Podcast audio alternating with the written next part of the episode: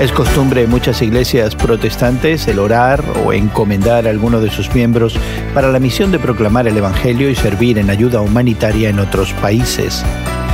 Hoy en la palabra, Lucas 9 nos cuenta que Jesús fijó finalmente su mirada en Jerusalén, ampliando sus esfuerzos para proclamar el reino de Dios.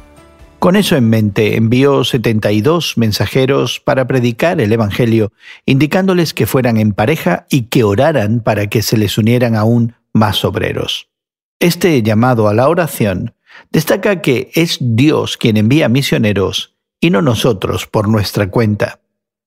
Usando imágenes familiares, Jesús describió el campo misionero como una cosecha abundante.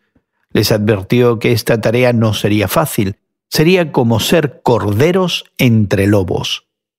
Después de eso Jesús dio un entrenamiento misionero más claro y práctico. Debían viajar ligeros, debían estar enfocados, debían pedir albergue deseando la paz para el hogar que los recibiera, pero si eran rechazados, debían reconocer públicamente ese rechazo del arrepentimiento.